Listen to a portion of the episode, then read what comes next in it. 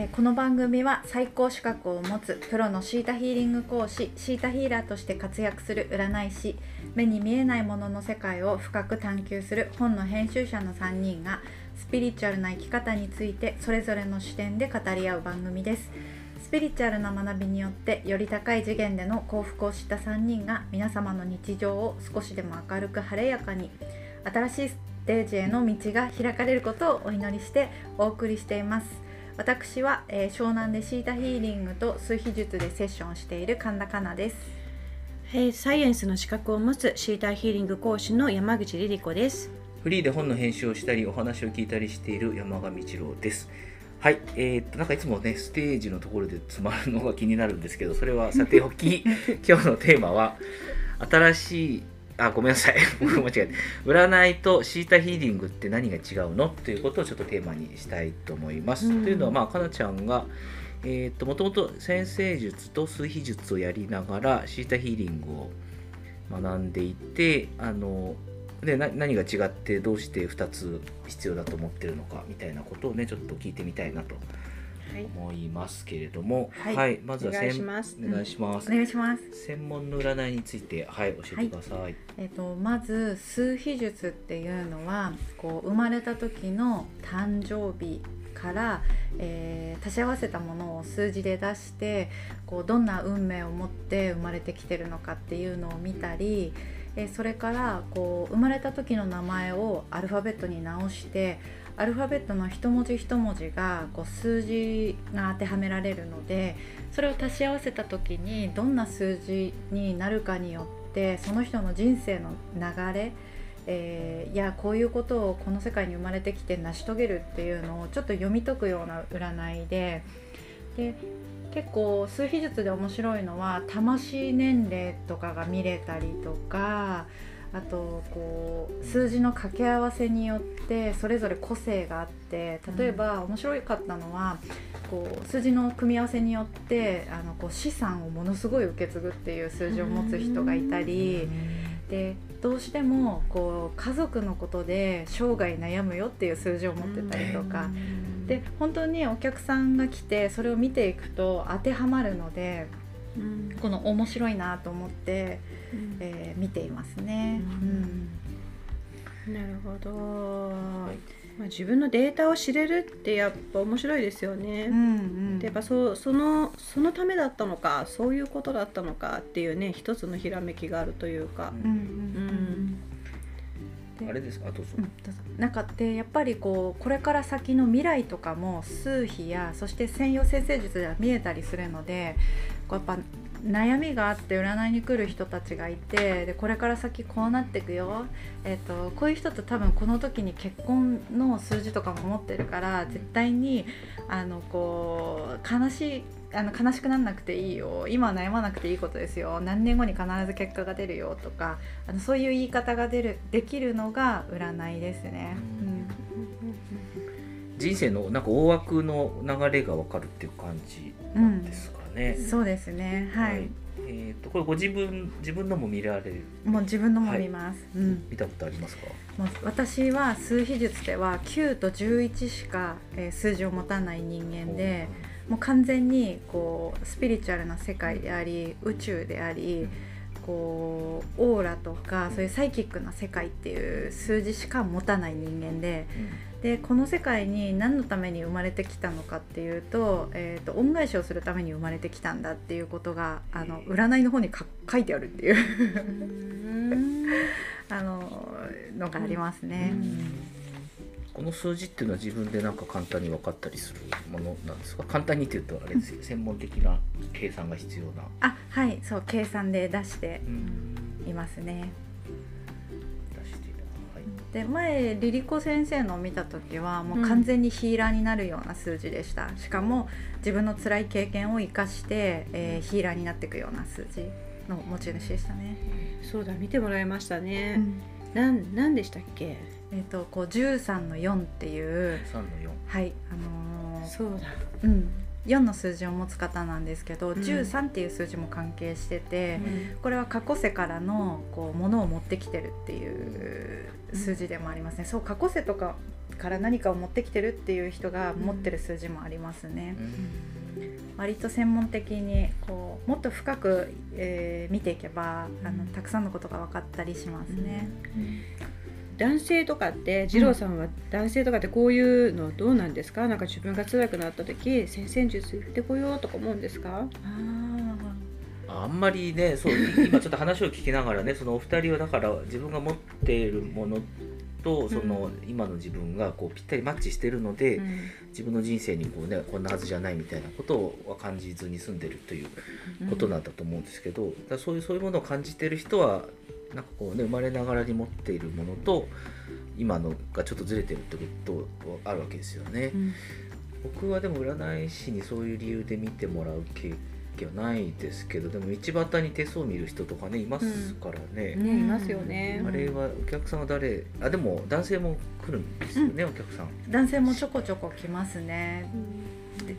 でなんか結構男性の場合は女性と違って健康のこととか、うん、えー、ビジネスのことお金のことがすごく、うん、えー、相談内容としては多いです、うん、健康がすごい多かったのが不思議だった。なんか女の人はもっと違うことが多いですね、え女の人はどんなこと調べてほしいんですか、えっと、女の人たちはやっぱりこう恋人のこと恋愛のこともそうだし、あと仕事と大体が子供とか、うん、親のこと、うんなんかまさしくコントロールできない健康ってある種コントロールできるじゃないですか。まああのね遺伝とかでこう生まれつきっていうのはあるかもしれないですけど、うん、その大体ねえー、っと人間ドックで数値が出て悪いのが出てきたからか分かんないけど、うん、健康って結構コントロールできる部分も多いようなテーマだと思うんですけどねつい見ちゃうんですね。多分この占いで健康健康的なもので苦労するっつうの、うん、そういうのが出た場合って、うん、なんだろうな？なんかすぐ病気しちゃったなとか、うん、自分のストレスとして常に起きてしまったりとか、なんでなんだろうみたいに思うじゃないですか、うん、なんかそういったことかな、ね、う。んそうです、ね、自分ばっかりなんか病気がちで？すぐ引っかかっちゃうとか、うん、まあ引っかかんない人全然引っかかんないしそうですね。ね私すぐ引っかかっちゃうとかそういうことですかね、まあ、男運とかもそうですしね。そうそうそうそう、男運もそうなんですすぐ引っかかっちゃう。あ似てるんですかじゃあ。すぐ引っかかっちゃう。ダメンズというか言いますけど。そうですね。ね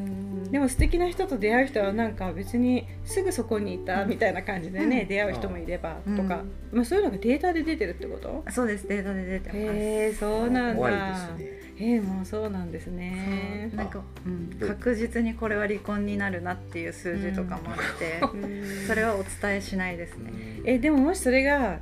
理想と違かった場合かなちゃんどうするの？えーと、理想あその人と理想と違う場合そうそうそうそう。もう私は完全にその人の理想に合わせて、うん、えー、シータヒーリングをします、うん、ヒーリングするんだ、はい、振動を変えればね変わるか、変わるってことがね、自分次第で変えられるっていうことですか？はいそうです。なるほど、まあ、ちょっと振動を変えるってちょっと難しい言葉が出ましたけどそれはまあさておきですけど、なるほど、そうまあそうさっき言ったこう素敵な人とこう簡単に出会えてる人っていうのはあのでそう出会えてない人からすると何か秘密があるんじゃないかと思うんだけど、うん、秘密はないっていうある種、ある種本質的な秘密はないという。そうですね。うんなんて言ったらいいかな。うんとまあそれぞれの人によるんですけどえっ、ー、ともし本当にあなたと出会うべく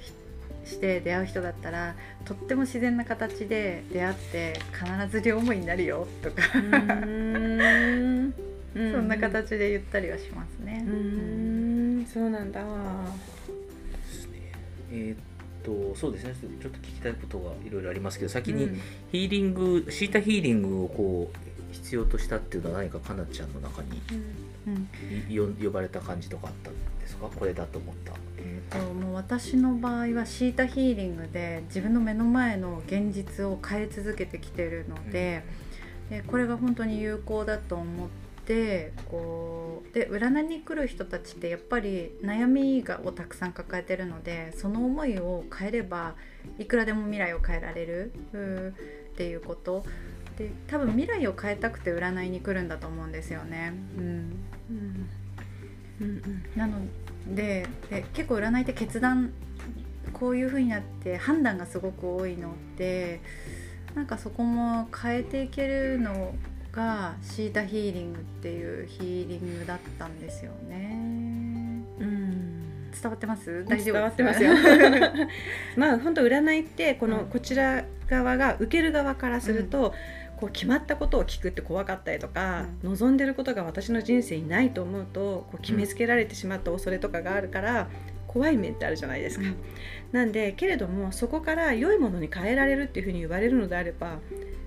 変えたいっていうふうに思いますもんね、うん。そしたらその手段は持っておきたいってヒーラー占い師さんは思うのかなとうん。思うかな、うん、思いますね。うん。どうかなもうそうですね。最終的にはもうこれは占いはただのデータだからうん。統計学だから、あなたには当てはまらないよとか、そういうことも言います私は。うん。うん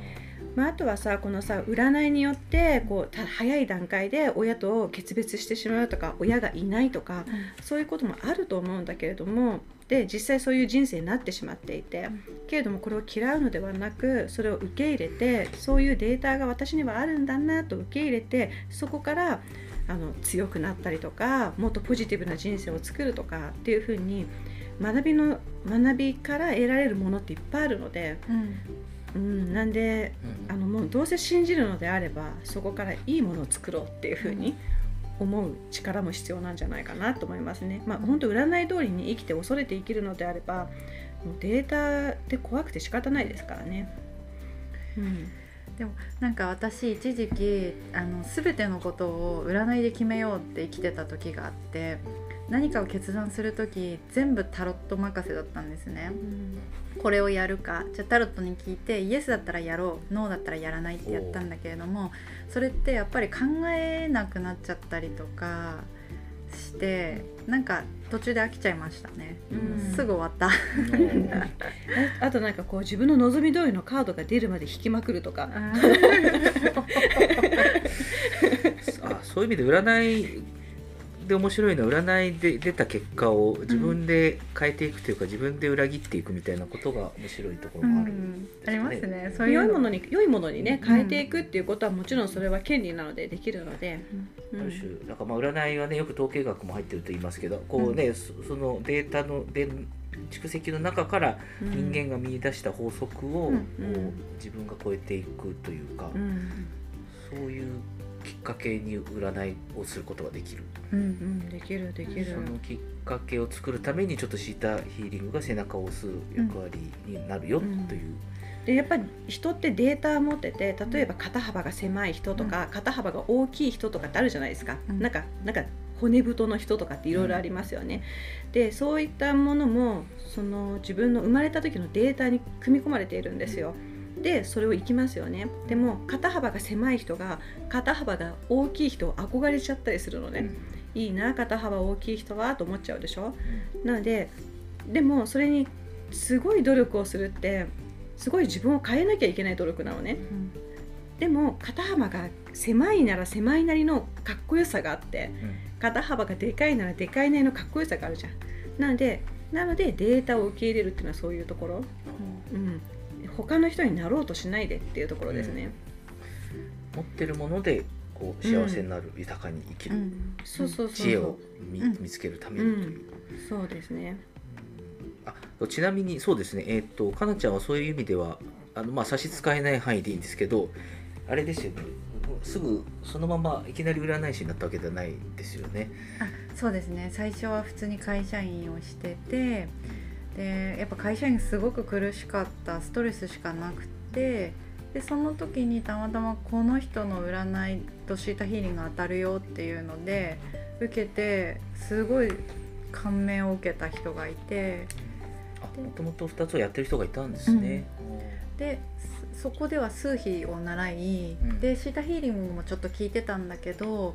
えーいやこれちょっと面白いなと思ってリリコ先生のところにこう学びに来たのところから一気に始まりましたね。なるほどですね。うんうんうんもまあ、一方でその占いでねちょっと前の回にもありましたけど私は何をして生きたらいいんでしょうかみたいなこのそういう悩みを持ってる人もいたりするんじゃないかなと,、えーと私の人生の意味に迷ってるというか、迷子になってるみたいな人にはどういうふうに関わっていくんですか？いやもうそういう人たちには占いの言葉を言ったとしても、えー、すぐに忘れられてしまったり聞き入れたくないものであれば聞き入れなかったりするので、やっぱりヒーリングが効果的ですね。なんでそんな状態になっちゃったのかっていうところをちょっと見て変えてあげるっていうことがこう一番効果がありましたね。うんシータヒーリングしますって相手に言ってるんですか？あもう言ってます許可取らないといけないんですっけ、うん、そうですね、うん、まあでもあの受ける本人は別にどっちでもいいいいわけですよね、うん。なんか未来がうまく変わっていけば、うん。ね、受け入れられればあの悩みって消えていきますからね、うん。うん、なんか本当ポジティブなものにフォーカスしてほしいなと思いますねあそうかそんな私にそんな問題などないはずだというところを受け入れさせてあげるという感じですか、うんうん、でもまあ本当に落ち込みたい時ってすごくあるんで、無理やり立ち上がったりとかして早く幸せにならなくっちゃうとかね、そうじゃなくって落ち込みたい時に落ち込ませてあげるっていう、何かそういう時間、まあ、スペシャルかもしれないなと思ったりしますね。そうですね。でも占いでも確かにもう今休んでるんですとか何もしたくなくてってあそういう時期ですそういう時期です。1年後ぐらいにまた走り始めるんで、うん、全然心配しないで休んでてくださいとか。あそれいいねすごくね。本当そんな感じであの未来を結構確実に言えるっていうかこのデータから言っていくんですけど、うん、承認してあげるってことですね、うん、今のあなたはそういう時期なんですよという。何かこうその2つの合わせ技で、うん、あのクライアントというかお客さんで思い出深いというかこれはうまくいったうまくいったって言うとちょっとあれですけどありますか？もうなんかたくさんやって全然思い出せないですね。すごく すごく嬉しかったであでもなんか、うん、一番やっぱ占い師とかヒーラーやってて嬉しい瞬間ってあなたと会えてよかったですあなたと会えてよかったですっていうメールとかをいただけた時が一番嬉しいですね。うん、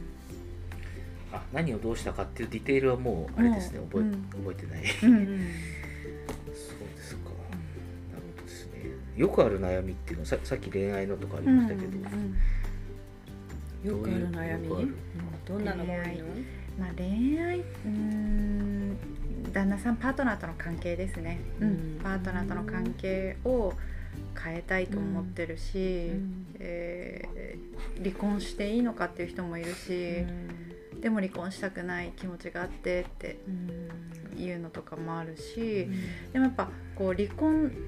あのすごくこうなんていうかな離婚したいくないってこ言葉では言ってるんだけどもう本当は離婚した方がよくて。でその場合って先祖の思考とかにとらわれててもうお父さんお母さんたちに離婚は絶対にダメなんだって言われ続けてるからもう脅迫的に離婚したくないしたくないって。でも、もう状況を見ると離婚をしなければならないような状況にはなってる時とかは、うん、もうここは、えー、創造主に聞いてみたりしますね。うん先祖の思考っていうのはこう一族から代々受け継がれてきたような家訓とか考え方感じ方のなんか代々受け継いできた感じ方の癖っていうことですかね、考え方の癖。みんなこう離婚しちゃダメだよとか、離婚は許されなかった時代って多分あって、特に女の人たちってこう耐え続けてきたんだろうなとか、そこを、まあ、OK だったらこうちょっと解放してってあげるという。ですね、まあ、聞きながら感じたのはねなんかこうカウンセリングとか心理カウンセラーみたいなところに聞きに行かずに、うん、占いとかヒーリングとかそのある種こう科学的なものを科学的に解決するということを歌っているところに行かずに、うん、占いとかヒーリングに力を貸してほしいと思う人たちって、何を期待してるんでしょうね。なんか心理学カウンセラーに聞きに行ってもいいんじゃないですか。それをなぜ占いとヒーリングに頼るカウンセラーって実際どうなんですか？カウンセラーさんってどんなことをしてくれる？まあよくなんか海外ドラマとかでマリッジカウンセラーってね、離婚カウンセラーとかってこう、2人を座らせて、お互いになんかこうまあ、安全に、ね、安全にこう会話ができるような場を作ってあげて、うん、今まで思ってたことをこう、うん、お互い安全に言い合ったり何？かするっていう。うん、こうヒーリングとか占いに来る方って、うん、その人間同士のお話というよりも、うん、私たち昔見えないところで何かあったのかしらとか、解決方法がなんかこうスピリチュアル的っていうかさ、魂の結びつきみたいな、そういったところに何かあるのかしらとか、そういった視点で感じてるんじゃないかなって思いますね。そうですね。なんかこうやっぱりこうカウンセラーとかアドバイザーみたいなところにこう同じことを相談しに行ったけど、それこれがダメだからじゃあこうしてください。これがダメだからじゃあこうしてくださいって言われてでもそれじゃあ全然納得できなかったんです。って言って、うん、えー、ましたね。納得できないで来る人もいるん。ですね。納得できなくてでもやっぱりこうシータヒーリングとかで聞いてなんか本質っていうかなんかここっちが私はすごく良かったっては言ってたな、うん、ちょっと面白いですね。だからそのある種合理的科学どっちにこう説得的だと感じるかっていう時に、うん、科学的で心理学も、まあ、合理的な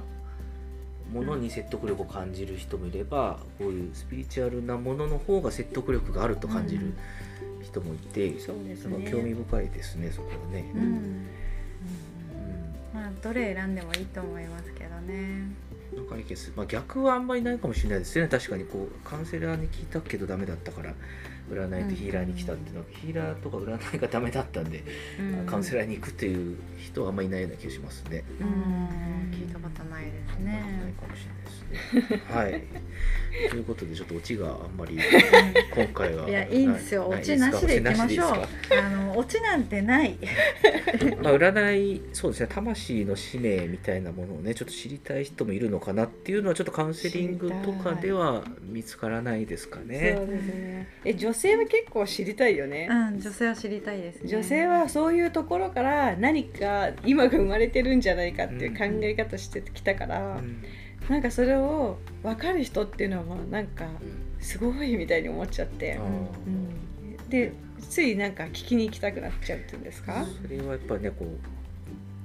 うん、自分の人生を超えたところに答えがあるはずだったりするのでと思っちゃうんですよね、はい、ちょっとカウンセラーに相談しても、うん、あの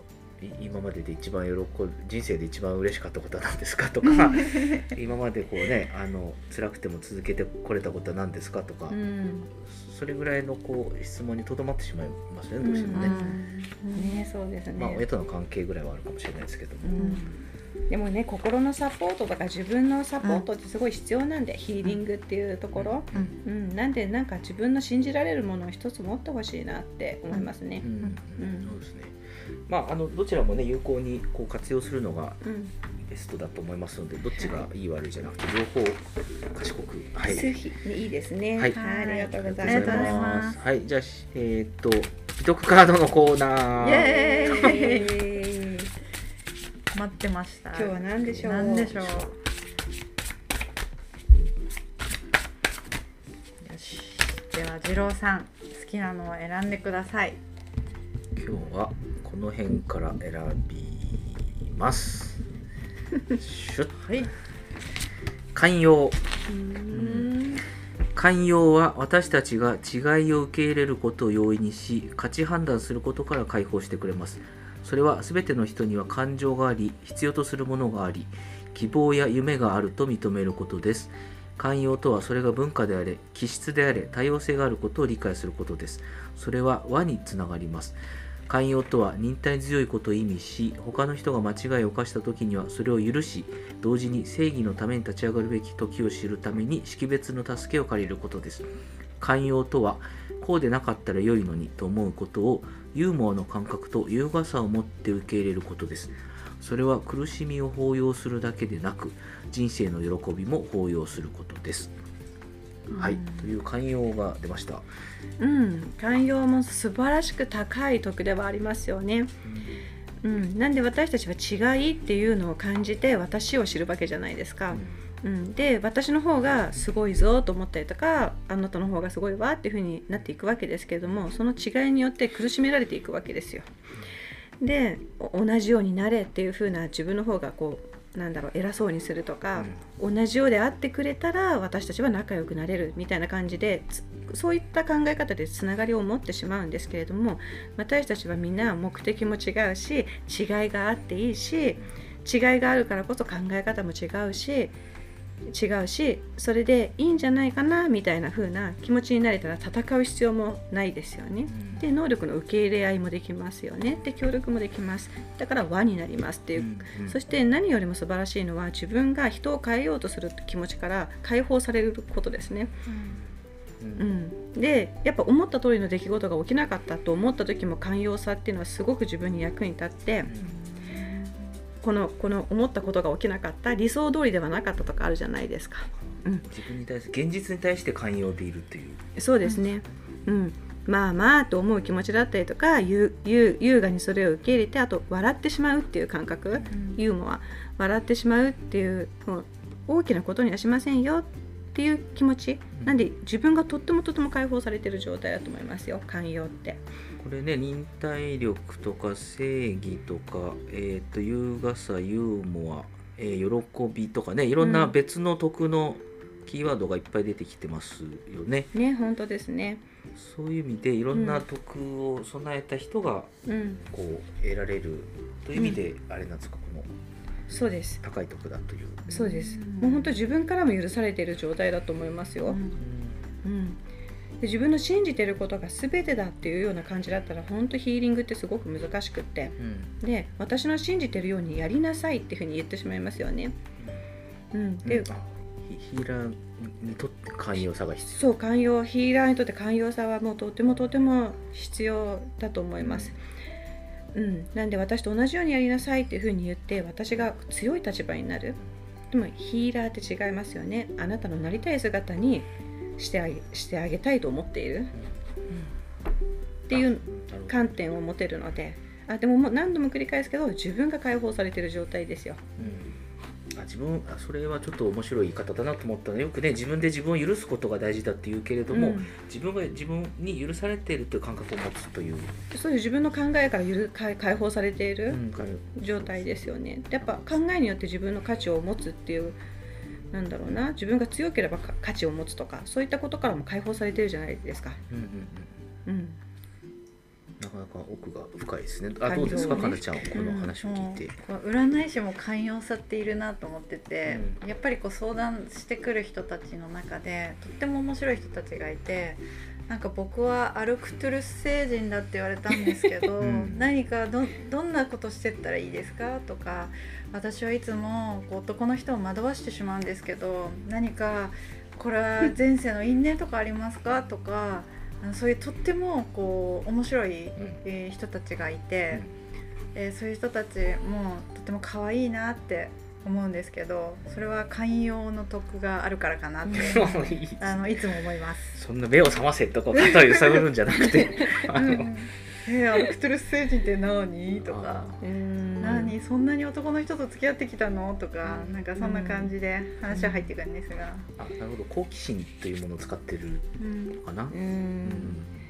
もう私もそういうふうにこういうななんとか星人だと思うんですけどそういうの入ってますか？って言われたらもうそれはもう見に行きますね。そういう観点から解決が欲しいんだなっていうふうに思って、うん、うん、それは本当に起きてるのか起きてないのか見に行きますね。うんあでもこう寛容の実践でちょっと面白いのはね私は違いを理解しています。私は偏見から自分自身を解放します、うん、私は自分自身および他の人を価値判断しないようにします、うん、私は間違いを許します。私は自分では変えられないことを受け入れます。私は需要と正義のバランスと言います。うん、このね、私は間違いを許しますっていうのは誰のっていうのを書いてないから、まあ、全てのっていうことなのかなっていうのと、あと何度でもチャンスを与えますも寛容だと思いますね。うん、一度失敗したぐらいでってなんか、もうあなたはダメだとかなんかあるじゃないですか。もうそういうのじゃなくって、うん、あの何度も何度もあなたにチャンスを与える。私にもですよね。きっと自分に対してでも、うん。あとはだから需要と正義のバランスを取るっていうことなんで相手を全てなんか言いなりになることとはまたちょっと違うわけですよね。うん、それはもう違うと思います、そこはね、あーそうですね。アルクトゥルスから来たけど今は地球に生きてる人間だもんね。とか。どうする？とか話しますね。うん。ん。ああ相手のバランスを探るお手伝いをしていくっていう感じなんですかね、そこは。うん。あのなんか最近はねいろんな成人がいらっしゃいますからね、名乗り出してるって感じなんですか？現れ出してる新しい成人がいっぱいいらっしゃるので、あのね、うん。名前がいっぱいだよね、すごい。なんかそれぞれのあの成人によってうん。特色があって、生まれてきてる故郷がちょっと違うんですよね、うん。なるほど。いいですよね、そうかそういう人たちがねわ分かってくれる。うん。自分の話を聞いてくれる人っていうのはやっぱり占い師かうん。ヒーラーかといううん。ことなんですかね。あ確かにそこはその程よい緩さがあるというねのが魅力的なんですかね。こう占いとヒヒーリングっていうところに。うん。はい。えーまだ話したいことありますか？あまあでもなんかめちゃくちゃ厳しい占い師さんとかもいますけどね。あそうなんですか、うん。あなたはあなたのこの生き方おかしいはずだこれは絶対にしたらダメよとか、うん。まあそういう人もいるけれどもまあ好きな占い師さん全然選んでよくて、あうん。確かに叱る人とかねいまあでもましたよね。そうそういうのが好きな人もいますね。地獄に落ちるわよみたいな。うん。そんな占いもあったな、なるほどですねはい、はい、じゃあ今日はそんなところでお時間になりました。はい。楽しかったです。はい、それではスピリチュアルな学びによって人生を作り変える Your Life Your Story 今回はここまでです。お送りしたのは山口リリ子神田かな。山上一郎。の3人でした。また次回のエピソードでお会いしましょう。次のテーマをお楽しみに。はい、はい。さよなら。さよなら。はい。バイバイ